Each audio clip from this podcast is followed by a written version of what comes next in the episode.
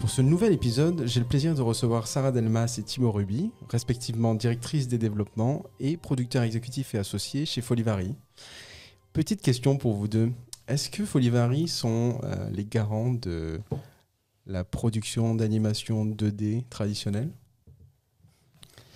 Tu commences? Si tu veux. Bah, les, les garants non, parce qu'on n'est pas les seuls et qu'on fait pas que ça. Ouais. C'est euh, c'est vrai que ça peut être une image euh, qu'on a, parce que c'est nous, on est, on est ravis effectivement d'être sur des productions euh, comme là en ce moment, euh, Le Sommet des Dieux, qui est vraiment euh, un long métrage purement, purement 2D, euh, co- comme on les a, mais à côté de ça. notre dernier film qui est sorti en salle, c'était Sam Sam, donc qui est vraiment un Ouais. film en full 3D. Donc euh, là-dessus, euh, oui, enfin, nous on a envie de continuer à faire ça, donc on peut faire partie des garants avec d'autres, mais euh, surtout on ne veut pas non plus s'interdire de faire quoi que ce soit d'autre. Oui, et puis à chaque récit euh, correspond aussi sa technique, donc euh, on choisit euh, également la technique et la direction artistique en fonction enfin, de, de- du récit qu'on a en face de nous. Donc, Ou de voilà, l'adaptation pour Sam Sam, ça, faisait plus sens de le faire en 3D. euh, on a fait le choix de, de le faire en 3D. Ouais. Euh, mais voilà, chaque film, chaque série, ça, va dépendre. Quoi. Non, mais je faisais cette petite question parce que, en, en référence au, quand même au track record euh, qui, est, propre à Folivari, euh, on a par exemple là sur euh, l'image que, que j'ai amenée les deux fondateurs hein, qui sont père et fils, euh, puisque l'aventure a démarré en 2014. Euh, C'est Didier Brunner qui quitte les armateurs, euh, qui était une société de production qui, est renommée puisqu'elle a fait les triplettes de Belleville ou Kirikou et s'embarque dans cette histoire avec son fils qui lui est architecte de formation. Et, euh, et puis derrière, il y a eu quelques productions euh, qu'on va voir aussi là, dans lesquelles euh, Thibaut, et puis tu me diras Sarah si tu étais impliquée également, Mm. tu, as, tu as participé. On a Le Chant de la Mer, on a Ernest et Célestine, la collection, et puis Le Grand Méchant Renard et Autres Contes. C'est pour ça que je parle de ça. C'est que franchement, vous avez fait des longs métrages qui, bah, qui en jettent parce qu'ils ont tout ce style 2D, euh, retour au basique, euh, et, avec un, un trait qui est un peu plus léger, mais les histoires sont superbes. quoi. Eh, Qu'est-ce que t'en penses, toi de- Bah, merci déjà. Ouais. Parce que déjà, voilà, c'est sympa comme introduction. Euh, c'est sûr qu'il y, a- il y a des chances que- qu'on soit encore euh, plus euh, reconnu, ou en tout cas que ce soit ce qui ressorte dans ce qu'on fait. Mais vraiment, comme le disait Sarah, et c'est le terme qu'utilise souvent, souvent Didier, c'est effectivement la notion de prototype euh, dans, dans ce qu'on fait, que ce soit en, en film ou même en série. Ouais. Et, et du coup, de vraiment réussir à s'adapter à chaque fois. Et après, peut-être que ce qui ressort encore, et peut-être même ça sera toujours le cas, ça, reste effectivement ces œuvres-là en, en 2D. Alors après, pour être précis, Le Chant de la Mer, c'est précédent, moi qui ai travaillé euh, dessus euh, avant, juste avant la création de, de, de Folivari. Euh, Didier, lui, avait coproduit avec les armateurs Brendan et le secret de Kells, qui était le film précédent de, de Tom Moore. Et là, justement, on s'est retrouvés tous ensemble sur le nouveau film de Tom euh, en production exécutive, la Wolfwalkers, Le Peuple Loup, Oui. distribué par Roécourt. Et, euh, et effectivement, le, le grand, le grand méchant renard, c'est euh, ce, qui, ce, qui est, c'est- ce qui est bien, c'est que c'était notre euh, deuxième film avec Benjamin Renner, donc qui a été co-réalisé par Patrick Imbert. Après qu'avec Didier, nous, on s'est rencontrés sur le film Ernest et Célestine, et donc derrière, on a retrouvé Benjamin et Patrick sur euh, Le Grand Méchant Renard. Patrick, aujourd'hui, réalise Le Sommet des Dieux. Et plus, que, plus que la 2D, c'est cette notion voilà, de, de- de- un peu de famille, de, de gens qu'on qu'on retrouve, de production en production, avec qui, euh, avec qui on a le plaisir bah, de, de faire des films. Et voilà, Super si film. ça on, vous va, plaît. on va regarder un petit trailer là de, de Le Grand Méchant Renard euh, que je trouve assez euh, intéressant. Et d'ailleurs, pour les auditeurs, vous allez peut-être penser que c'est une fiction tellement que c'est drôle en, en termes de comédie. Et ben non, c'est l'animation. Bonjour cher public, nous allons ce soir vous interpréter trois pièces. Mesdames, Messieurs, voici Le grand méchant renard C'est la troisième fois cette semaine Ça suffit Non mais c'est parce que j'ai j'ai faim en fait. Je m'en fiche Pourtant j'ai tout fait comme toi. C'est-à-dire Mais tu sais, le truc que tu fais là... Ah, ça. C'est ça. À table. Comment ça maman Non mais, mais je suis pas une poule Vous êtes des poussins Vous devez avoir peur de moi C'est quoi ce cri, maman Monsieur Loup est un peu colère. Oh, mais tais-toi Tu vois pas que j'essaie de te sauver la vie Bon, eh ben, j'aurais essayé. Vos poussins ont tenté de mordre certains de leurs petits camarades. Ils ont essayé de dévorer Michel. Bonjour madame. Et si à partir de maintenant, on devenait des adultes responsables? Ça a quand même reçu un César, hein César des films d'animation 2018. Bah oui, on est, on est- on est très fiers, on a commencé fort. Oui, non, c'est vrai que c'était assez euh, presque inattendu parce que ce, enfin, ce, ce film a une histoire très particulière. Euh, à la base, c'était un spécial TV. Ouais. C'était juste le grand méchant renard. Et en fait, de fil en aiguille, euh, on nous a dit mais c'est absolument euh, génial euh, cette animatique. Il n'y a pas d'autre chose. Alors bah, Benjamin avait déjà d'autres histoires, ce qui a donné envie à Canal Plus de, de partir sur les deux autres histoires. Et puis Studio Canal euh, aussi, euh, en, en voyant ça, on adore. Euh, bah, en fait, on va le sortir au cinéma. Ok.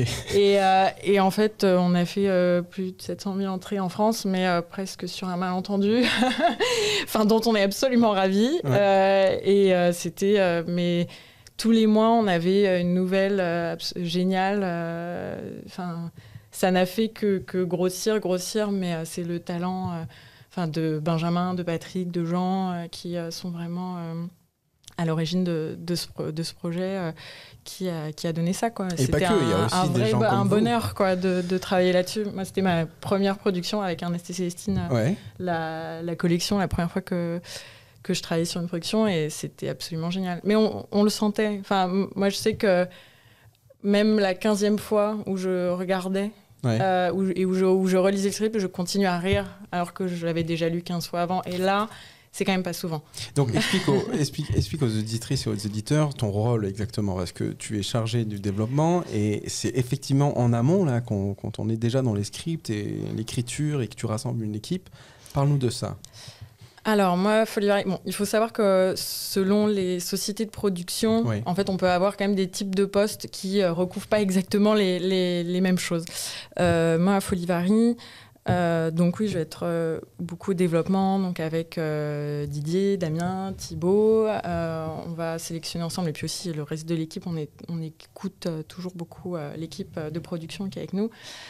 Euh, donc on va sélectionner les projets ensemble, on va faire euh, en effet les retours euh, aux scénaristes. Donc moi, mon travail, ça va être de regrouper les retours de chacun, aussi parfois de nos partenaires, parce que souvent on n'est pas seul, hein, on, est, souvent en coproduction déléguée, d'avancer sur l'écriture. que ça soit sur un long métrage, sur un scénario ou sur une bible et des premiers scripts d'une série. Et après, moi, bon, c'est peut-être un peu particulier à, à Folivari. Je suis aussi beaucoup sur le montage, euh, euh, la structuration financière euh, euh, des, des projets.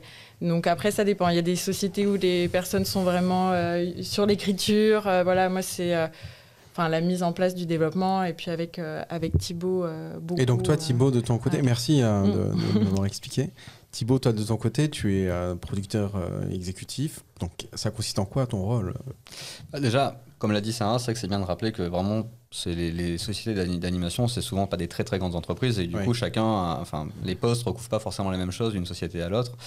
Un peu et- couteau suisse, quoi. Voilà, et donc nous, chez, nous, chez Folivari, on est 6, 7, Ça dépend ce que tu prends, mais on- Voilà. avec le studio, on est une bonne dizaine maintenant. avec le studio, voilà. Et, et donc du coup, là, ça reste pas beaucoup de monde au Ouais. final sur la partie euh, entreprise, euh, vraiment. Et donc moi, c'est que je suis impliqué dès le développement, ce qui n'est pas forcément toujours le cas. Ça, c'est le, le côté associé euh, de la Ouais. structure. Et puis le côté aussi, de toute façon, comme disait Sarah, où on a tendance à beaucoup... euh, beaucoup euh, Échanger. collaborer, échanger les uns avec les autres euh, pour le développement des projets. Ouais. Et euh, en gros, après mon travail côté production exécutive, c'est vraiment de faire en sorte euh, que la vision euh, du réalisateur euh, rejoigne celle des producteurs en- avec un respect de en mettant en place tout ce qui va permettre de fabriquer le film. D'accord. Donc depuis bah, justement de décider pour le mélange artistique, technique, financier, quelle technique on va employer. Ok. Ça, ça te revient en. Final Cut quasiment de dire on, on fait, on fait le choix de prendre cette technique-là. Chez, chez nous, c'est assez difficile de savoir qui a le final cut sur quoi. En tout cas, oui, on a un fonctionnement. Quoi. très organique. voilà. C'est plutôt une forme de consensus à la fin, qui, qui- qui prévaut, mais Ouais. sur euh, justement sur euh, un- voilà, croiser les différents critères pour savoir euh, comment on va fabriquer, euh, est-ce qu'on le fait, est-ce qu'on le fait chez nous, est-ce qu'on sous-traite, euh, euh, quel type de budget il va falloir mettre en place. euh, donc derrière de surveiller après tout ça avec l'aide heureusement d'équipes de production. Bah, super. Et sur, euh, le grand méchant renard, c'est pas votre premier coup d'éclat, puisque en fait, euh, il y a eu aussi euh, Ernest et Célestine qui a reçu un César de meilleur film d'animation en 2013 et a été nominé aux Oscars quand même. Donc c'est pas rien du tout. Alors ça c'était l'ancienne vie L'ancienne vie. Didier, euh, même si j'ai partagé ce moment-là Ah, d'accord. avec lui. Ouais. Moi, j'étais pas là. C'était sur les armateurs, ça. Ah, d'accord. Ok. Ça, Sarah était encore je- très, très tôt dans les études. Voilà. Alors, mais c'est qu'est-ce qui fait que euh, il y a des, des, des films comme ça qui euh, tout de suite euh, trouvent euh, un public, euh, la critique est dithyrambique et puis euh, gagnent des, des, des prix quoi. Euh, Qu'est-ce qu'il y a derrière? Il y a un travail acharné. Il y a Bah, déjà, si quelqu'un a la recette, euh, moi je veux bien quand même, parce Ouais, qu'on en a fait quelques on fois, prend. mais c'est vrai que si on a la recette infaillible, on la prendrait volontiers. Et Ouais. puis oui, je pense que c'est ça, il y a effectivement une manière déjà d'écoute. C'est vrai que c'est quand même quelque chose qui est important, je pense, de- de- d'essayer d'avoir une vision partagée. Mhm. une relation avec les, avec les auteurs. Et puis là aussi, euh, bon, Benjamin, c'était son premier film. Moi, je ne saurais pas dire, j'étais pas dessus, mais euh, enfin, oui, il y a aussi beaucoup de travail. hein. Pour le coup, euh, Benjamin, pour l'avoir vu sur Le Grand Méchant Renard, Ouais. c'est un bourreau de travail. D'accord. Donc, ça ne sort pas de nulle part. et, et après, il y a une rencontre avec Didier. et bon, après, sur Le Grand Méchant Renard, avec l'équipe de, de Folivari, Damien. et, et voilà, et donc c'est vrai que nous, il y a une approche, je pense, très respectueuse du travail de, de l'auteur. Euh, On ne cherche pas à, à, euh, à couper les ailes euh, Ouais. à, enfin, à la créativité. Vous allez plus, Benjamin a été très, des- très libre. euh, pouvoirs, sur, quoi. euh, ouais. Sur l'écriture. Voilà, mais en fait, on, Mm. on essaye vraiment, euh, dans le cadre d'Ernest et Célestine, donc une adaptation, Oui. euh, on, va, on va essayer euh, d'en faire une bonne adaptation, mais avant tout un bon film. Et pour ça, on va essayer de réunir. euh, et c'est là, c'est là où vraiment, euh, c'est ce qui a fait euh, la, la force de Didier et qui, j'espère, aujourd'hui fait la force de Folivari en tant qu'équipe. C'est de réussir justement à aller trouver euh, une alchimie entre des personnes qui sont très très différentes. Si on prend le cas du premier Ernest et Célestine, c'est aller effectivement chercher ces livres qui n'ont pas vraiment d'histoire, qui ont des histoires très très très, Mhm. très limitées, qui sont beaucoup des évocations de moments, hein, et euh, avec un graphisme très fort, euh, d'aller faire écrire un scénario par Daniel Pennac, Mhm. euh, et d'aller faire ré- réaliser, enfin co-réaliser le film par d'un côté un, un réalisateur qui sort de l'école et qui a réalisé juste son court métrage d'école, et Vincent Patard et Stéphane Aubier qui ont fait Panique au village en stop motion et pas spécialement pour les, pour les petits.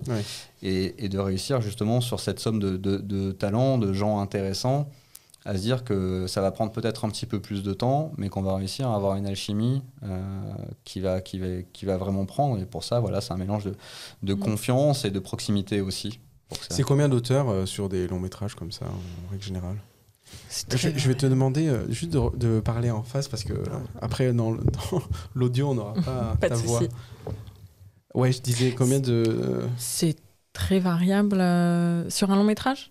Oui. Oui, Euh, c'est très variable, mais euh, enfin parce que quand on parle d'auteur, on parle aussi d'auteur-réalisateur là, mais euh, on a rarement en dessous de deux scénaristes, un réalisateur. Bon, après, il y a l'auteur de l'œuvre originale aussi souvent, Oui. mais donc c'est rarement en dessous de quatre personnes. Enfin, après, ça peut arriver que ce soit quasiment que la même personne, mais c'est quand même moins fréquent qu'en fiction où on a enfin quelqu'un qui est à la fois euh, scénariste, euh, réalisateur, euh, etc. C'est un peu moins courant, je pense, en animation que, que en côté, fiction. et côté série, format série, là on est. Oula. Là, il y a beaucoup. y de monde. et c'est structuré en mode writing room et tout, enfin les, les chambres d'écriture, direction d'écriture. Comment- Alors, il n'y a pas encore vraiment de writing. Enfin, il y a certaines euh, sociétés qui le font. Ça commence à se répandre. En, en- nous, sur Chien pourri, je sais qu'ils se retrouvaient euh, quand même avec euh, Jean-Louis Momus, euh, le directeur d'écriture, avec Patard et Aubier et les Coréales, donc avec David Durand. Ouais. Et donc, oui, eux, je sais qu'ils. Et Jean aussi, qui avait écrit la Bible. Eux, je sais qu'ils faisaient des réunions en, en mode writing room, justement.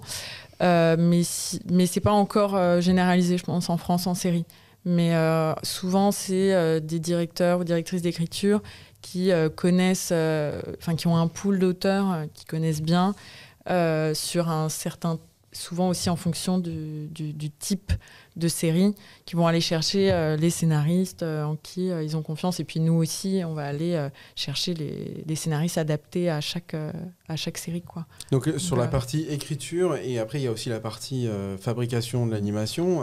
Ça c'est plutôt ton giron où tu vas construire une équipe, recruter, manager en fait pendant le, le temps du projet.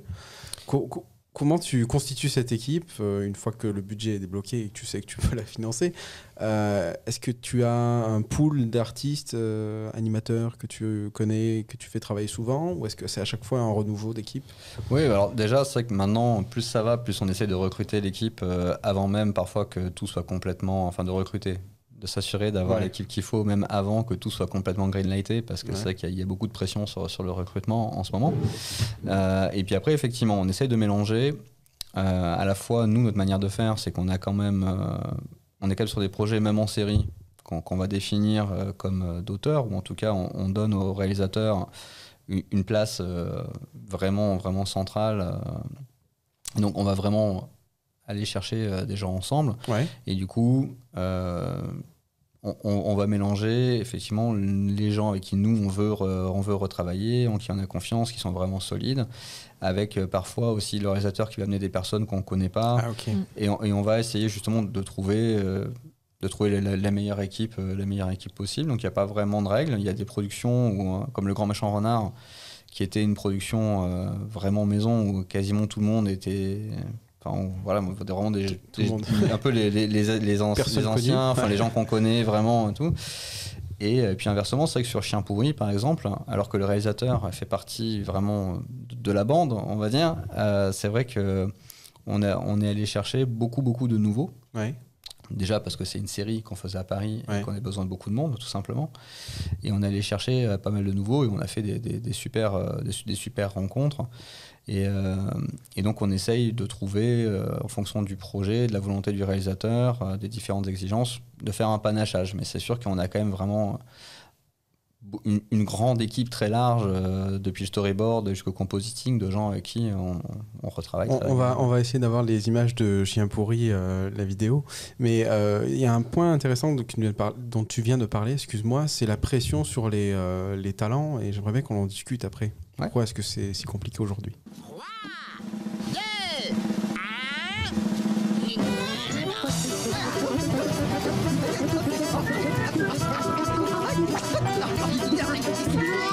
C'est chien pourri. Et lui, c'est mon ami Chaplapla. Si on allait plutôt manger une pizza, chien pourri. Une poubelle remplie de croûtes de pizza Chaplapla, c'est moi chien, c'est toi chat, un ami, une poubelle, et pour nous la vie est belle. Chien super pourri va voler Voilà, c'est euh, c'est quelques images de Chien pourri. Euh, donc ça, c'est une adaptation euh, d'une œuvre de Marc Poutavant et Kola Gutmann, c'est ça? Et euh, c'était un best-seller, en fait, 500 000 exemplaires vendus. et donc la série est réalisée par David Durand et Stéphane Aubirier, c'est ça? Vincent Patard et Stéphane Aubier. Ah pardon, alors je me suis euh, mal renseigné. Mais du coup, euh, ce qu'il y a d'intéressant dans cette œuvre, c'est que ça traite un peu de, du, du problème finalement des, des sans-abri euh, à travers le prisme de ce petit euh, chien, euh, chien pourri. En plus, c'est quand même assez évocateur en- dans le titre, etc. C'est une volonté de votre part d'aller dans des projets qui, comme ça, viennent pointer du doigt un sujet de société? Bah, je pense qu'il y a quand même une affection à Folivari pour les marginaux. Enfin, Ernest et Célestine, c'est aussi ouais. des marginaux. Euh, donc, euh, c'est vrai qu'on a un tropisme un peu euh, comme ça. Je pense qu'on a beaucoup de tendresse pour ce type de personnage. Donc, et, et aussi, pour rire, enfin, même dans une poubelle, il est, chien pourri, il est assez, il est assez heureux. Et c'est heureux, ouais. Mais, mais oui, je pense que c'est quelque chose qu'on aime. Après, on ne fait pas que ça. mais, mais oui. Et justement, donc, pour créer une série comme ça, c'est énormément de personnes qui sont au travail. Et euh, tu, mentionnais la difficulté de trouver des talents, euh, ou en tout cas d'être euh, sous cette pression de recruter vite pour le projet. Qu'est-ce qui se passe en ce moment sur l'industrie? Il il y a un appel d'air. Bah oui, en fait, on a, la chance en France d'avoir vraiment tout, un, écosystème, tout un- des, des techniciens, euh, des auteurs, mais aussi des, des techniciens très, très qualifiés euh, qui, qui vraiment tra- travaillent très bien. Et Ouais. bon, c'est vrai qu'en ce moment, on a la, ch- la chance qu'il y a beaucoup de choses qui se font en animation. Donc ça, c'est très bien. Euh, on a la chance euh, d'avoir euh, des- soutiens, des incitations fiscales à venir travailler en France pour les étrangers et à rester travailler en France pour les Français. Ouais. Et du coup, il y a beaucoup de choses qui se fabriquent, en particulier en France. Et euh, de fait, euh, bah, c'est assez récent. Ouais. Et du coup, il y a aussi pas mal de concurrence euh, pour avoir justement les, euh, les meilleurs techniciens. Alors, ça reste adapté à chaque production, mais c'est vrai qu'il y, a- il y a beaucoup de concurrence. Et donc, c'est soit des techniciens connus parce qu'ils ont une certaine expérience, on sait qu'ils vont pouvoir fitter avec le projet. Mais il y a aussi la partie jeune, donc des jeunes diplômés qui sortent des grandes écoles d'animation françaises. Est-ce que vous avez, euh, vous allez vers ces écoles pour euh, essayer de recruter des talents généralement ou, ou c'est pas forcément euh, le premier réflexe? Oui, si, que- clairement, enfin, par exemple, euh, nous, chaque année, on est présent euh, au jury de fin d'année de la Poudrière euh, déjà Oui. pour repérer euh, les réalisateurs, réalisatrices euh, qui vont en, en sortir, mais euh, aussi de manière plus générale. Enfin, après, ça, c'est plutôt euh, toi, Thibaut, et euh, les directeurs, directrices de production font souvent euh, des, des sessions. Euh, pour rencontrer euh, justement les personnes sortant d'école euh, lors des, enfin des différents Des forums, des, forums, forums, des forums, etc. Donc, Mm. euh, oui, on, on a, on est Mm. obligé de le faire. De toute façon, on a- si on- il faut que.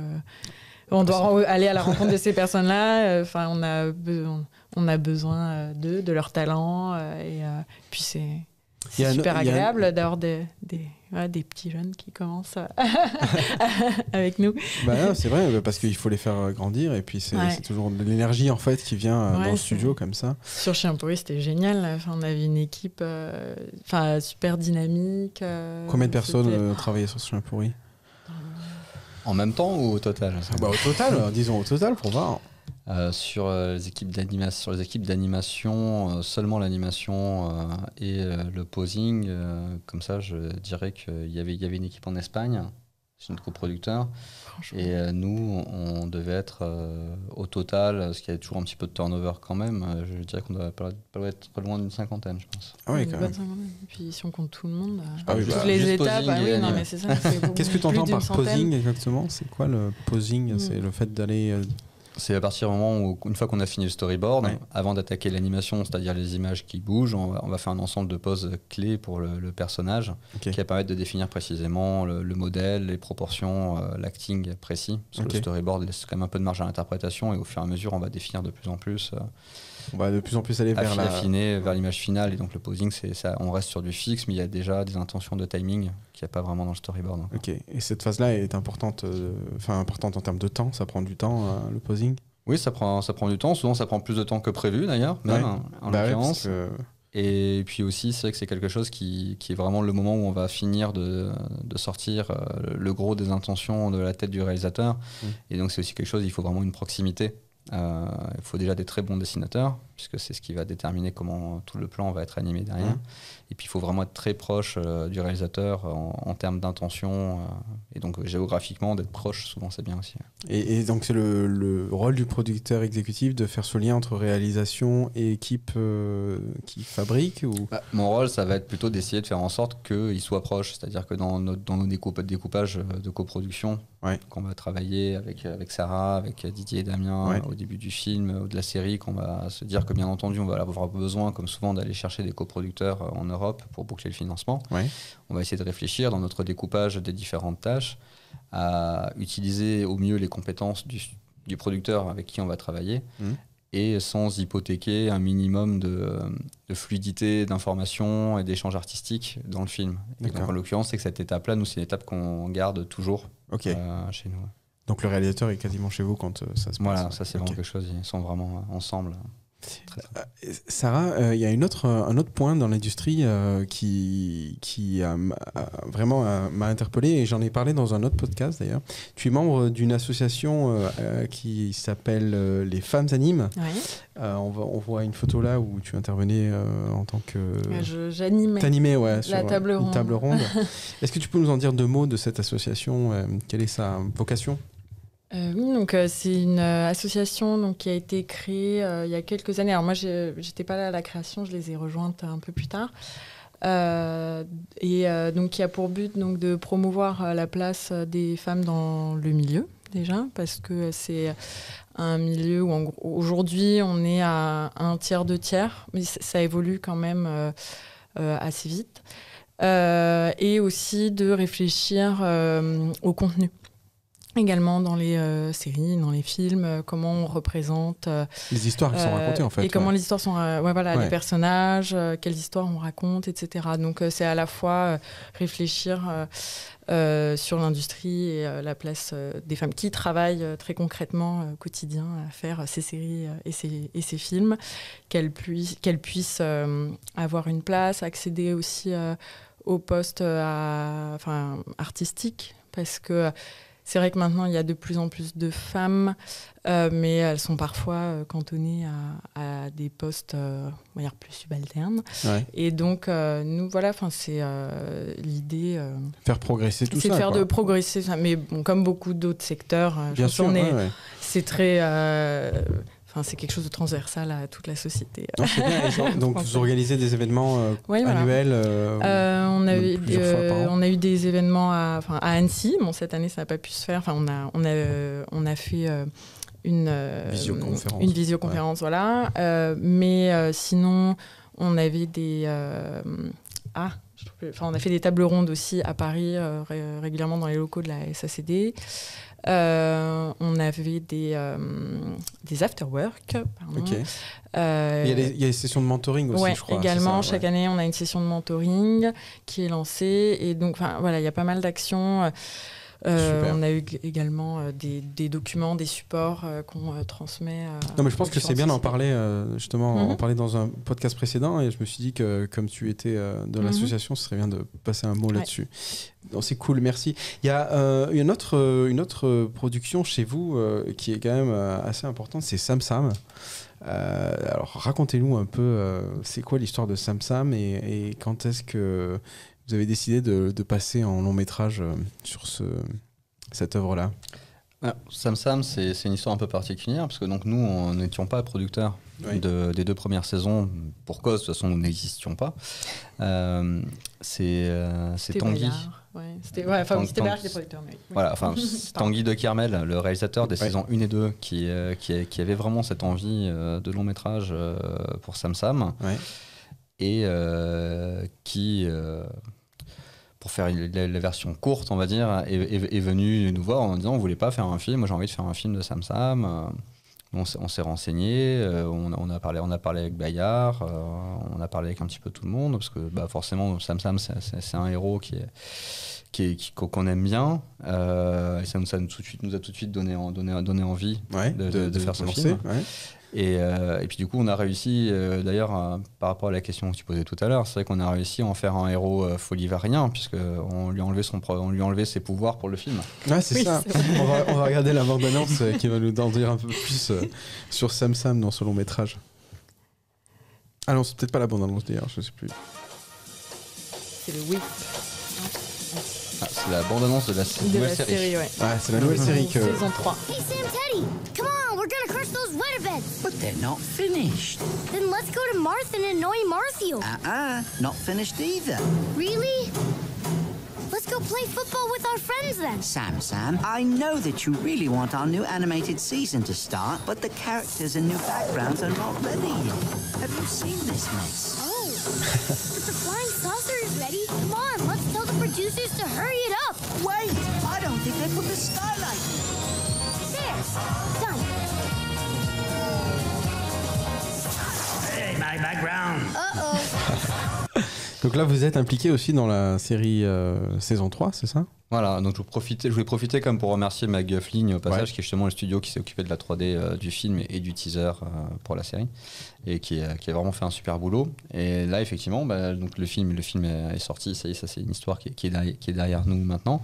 Et par contre, on est euh, en pleine écriture euh, de la saison, donc la saison 3, de 52, 52 nouveaux épisodes de Sam Sam, et euh, avec la pré-production qui démarre euh, En septembre, septembre, voilà. ouais. retour des vacances. Ok. Qu'est-ce qu'est-ce qui se passe dans la phase de pré-production euh, spécifiquement? Alors, donc, on- souvent sur les séries, on finit l'écriture. Déjà, donc là, en fait, en plein dans les, les relectures des, des épisodes, euh, du travail Oui, avec voilà, les scénaristes. Il y en a quand même 52 euh, à écrire, donc là on en a écrit euh, oui, quasiment une, une moitié, mais il faut finir euh, d'écrire ces 50 52 épisodes. Puis la, la phase de pré-production, euh, c'est là qu'on pose euh, les designs, euh, les modèles, euh, les, les décors, euh, etc. Et parce qu'on a fait... du, du développement, enfin évidemment, mais après, euh, enfin, le, le développement, on n'a pas, euh, on ne peut pas euh, sortir tous les personnages, tous les décors lors de la phase de développement. Ouais. Et donc souvent, on a une grosse phase quoi. de, de pré-production avant de commencer la production qui, enfin, commence à l'animation théoriquement. D'accord. Voilà. Et donc, euh, il y a un nombre limité de lieux, il y a un nombre limité de personnages, de props, etc. Et ça, ça se, ça se décide finalement et ça se fige au moment de la pré-production quasiment. Non, ça se fige avant. Bien avant, d'accord. en tout Ça cas, se fige. ça, enfin, ça en- devrait. Voilà. En, fait, l'i- l'idée, c'est que, bah, on, enfin, c'est, on sait combien on a, Ouais. on sait combien ça coûte de, de faire chose. Donc, on va définir en amont et donc. euh, on, on va devoir travailler sur euh, toute l'écriture et la pré-production pour rentrer dans ces contraintes euh, que, que l'on nous a posées. Ouais. Donc, Souvent euh, budgétaire. Oui, voilà. ouais. C'est quoi le budget pour une saison 3 comme ça Aussi, c'est. euh, là, on est euh, légèrement en dessous de 7 millions. D'accord. Ok. Ouais. Euh, ok, très bien. Et, et c'est un nouveau challenge pour vous de travailler sur des, des séries de ce type-là ou... Oui, pour le coup, c'en est, c'en est bien, parce que c'est vrai que sur euh, Chien pourri, euh, on était sur des budgets un peu euh, supérieurs, mais bon, pour les... quand c'est une première saison, en général, on arrive à réunir un, un peu plus. Pour une... Les saisons successives, en général, on a un peu, on a un peu moins. Ouais. On arrive à réunir un petit peu moins de financement. Et donc, ça demande de réfléchir autrement, d'optimiser. mais bon, euh, on- nous y sommes parvenus avec euh, notre partenaire Bayard. Et, euh, et voilà, ça, ça va C'est que c'est une des raisons pour lesquelles justement ce que disait Sarah euh, qui, est, qui est important. C'est vrai que là on, a, on va démarrer en septembre et malgré tout on est déjà à peu près à la moitié de l'écriture. C'est aussi justement euh, quelque chose qui nous coûte un petit peu de temps, euh, Ouais. mais qui nous permet effectivement de démarrer la pré-production. Donc avant même d'avoir fait les premiers boards, on a déjà écrit à peu près la moitié de la série. Ouais. Et donc du coup on, on peut maîtriser, pas tout à fait comme sur un unitaire, mais on peut vraiment maîtriser quand même ce qui se passe dans la série Mm. sans être dans des con- sans être dans des contraintes conceptuelles trop fortes, d'avoir droit que à ce lieu-là, à ce lieu-ci. Ouais. On peut ajuster hein, les choses un, un petit peu tard. C'est-à-dire qu'avec la même somme d'argent, on arrive à optimiser un petit peu mieux comme ça. Et donc vous avez besoin d'avoir en fait ces épisodes écrits pour euh, vous retrouver en réunion et dire ok là on a ça se passe à tel endroit donc on sait qu'il va y avoir ce paysage à rajouter au, je sais pas enfin au moment de l'étape de dessiner en fait les, les, décors etc et c'est comme ça que vous vous allez dans le détail euh, vraiment lister l'ensemble des, des éléments qu'il va falloir être dont il va falloir euh, faire la production Voilà. Et En fait, il y a des ordres de grandeur. Qu'au début, on travaille vraiment sur des ordres de grandeur par rapport à un Mm. concept où on sait que chez Samsam, il va falloir être chez Samsam, il va falloir être à l'école, Ouais. etc. On a des ordres de grandeur un peu minimum incontournables Mhm. qu'on va croiser avec le budget. Et justement, c'est que plus on avance l'écriture des épisodes, plus on va mettre à jour la bible littéraire et la bible graphique avec des personnages qui ont disparu. ah bon? Et Ouais. Parce qu'on a réécrit du coup certains petits bouts d'épisodes, parce que ce personnage-là, faire un, faire un personnage pour deux épisodes, euh, c'est c'est un peu dommage. Ouais. Euh, Ce lieu-là, on s'en sert pas tant que ça. À l'inverse, il manque un personnage qui a tel type de rôle, il manque un décor qui a telle utilité. Mm. Et donc, c'est on, on arrive à faire évoluer les choses comme ça assez tard, tout en restant sur des budgets raisonnables. Donc c'est une bible mouvante en fait, elle n'est pas figée quoi, elle reste euh, toujours. tout le temps, il faut rester flexible et essayer de faire entrer euh, euh, et revoir la copie euh, comme ça au fur et à mesure. Oui, parce qu'on ne sait pas ce qui.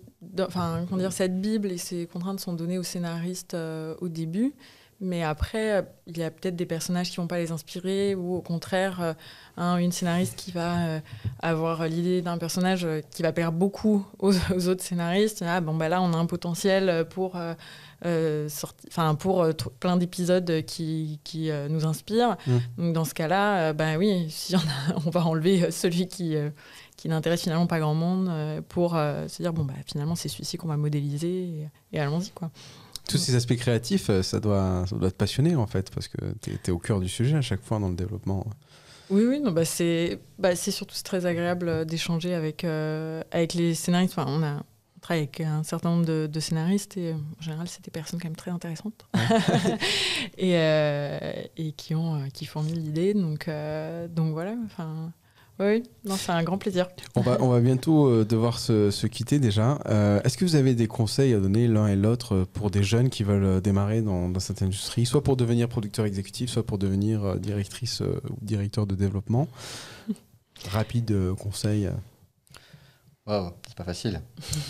euh, qu'on pourrait dire bah non, enfin, en tout cas, pour quelqu'un qui veut s'orienter vers, vers la production au sens large, même, Mm. je pense qu'il y a, il y a un bon conseil. En tout cas, moi, je le, je le vois avec mon expérience. C'est- Ça veut pas dire que c'est pas la seule voie, mais en tout cas, c'est que je leur conseillerais de commencer par travailler vraiment sur des productions euh, à- un peu, en- entre guillemets, en bas de l'échelle, hein, ou euh, vraiment à mettre les mains euh, dans le cambouis pour voir comment ça se passe, parce que ça permet de garder euh, une, une bonne compréhension derrière quand on s'occupe des choses vues d'un peu plus loin. Ouais. Donc c'est vraiment mettre les mains dans le cambouis, quoi, être proche euh, du terrain, quoi. Se lancer, faire des stages, euh, faire des voilà. Ouais. Ok. Oui, enfin, faut- et après, moi, c'est pas vraiment un conseil, il faut être super curieux, curieuse, quoi. Il faut euh, se poser des questions tout le temps, euh, enfin, tout le temps remettre euh, tout en question, voir comment on peut mieux faire. Enfin, c'est, on a un rôle vraiment de couteau suisse et de, de permettre, euh, enfin, en tant qu'équipe de production et que producteur, euh, pour moi, notre rôle, c'est de permettre au projet de voir le jour. Et Ouais. donc, euh, c'est de se mettre au service de, Du projet, quoi. du projet, des équipes. et, et donc, ça, ça demande d'être extrêmement flexible. Et donc, donc voilà, enfin, pour moi, c'est ça. Enfin, il faut être très polyvalent et curieux et avoir envie de travailler en équipe. Si, voilà, si on n'aime pas travailler en équipe, je pense que ça sert à rien. Non, mais. Bah, en tout cas, vous êtes euh, les facilitateurs, les orfèvres pour Mm. qu'on puisse tous participer à, à- à- à découvrir ces superbes histoires. Donc, merci pour ça. Merci d'être venu aussi sur ce podcast. Je suis très content que vous ayez accepté mon invitation. Euh, bah, Sarah Thibault, au revoir. Au revoir. Merci beaucoup. Merci pour l'invitation. Merci pour l'invitation. Donc nous allons nous quitter. Merci de nous avoir écoutés. N'hésitez pas à partager à vos amis, à vos proches euh, ce podcast si vous avez aimé et à vous abonner euh, pour recevoir les prochains épisodes. Merci et au revoir.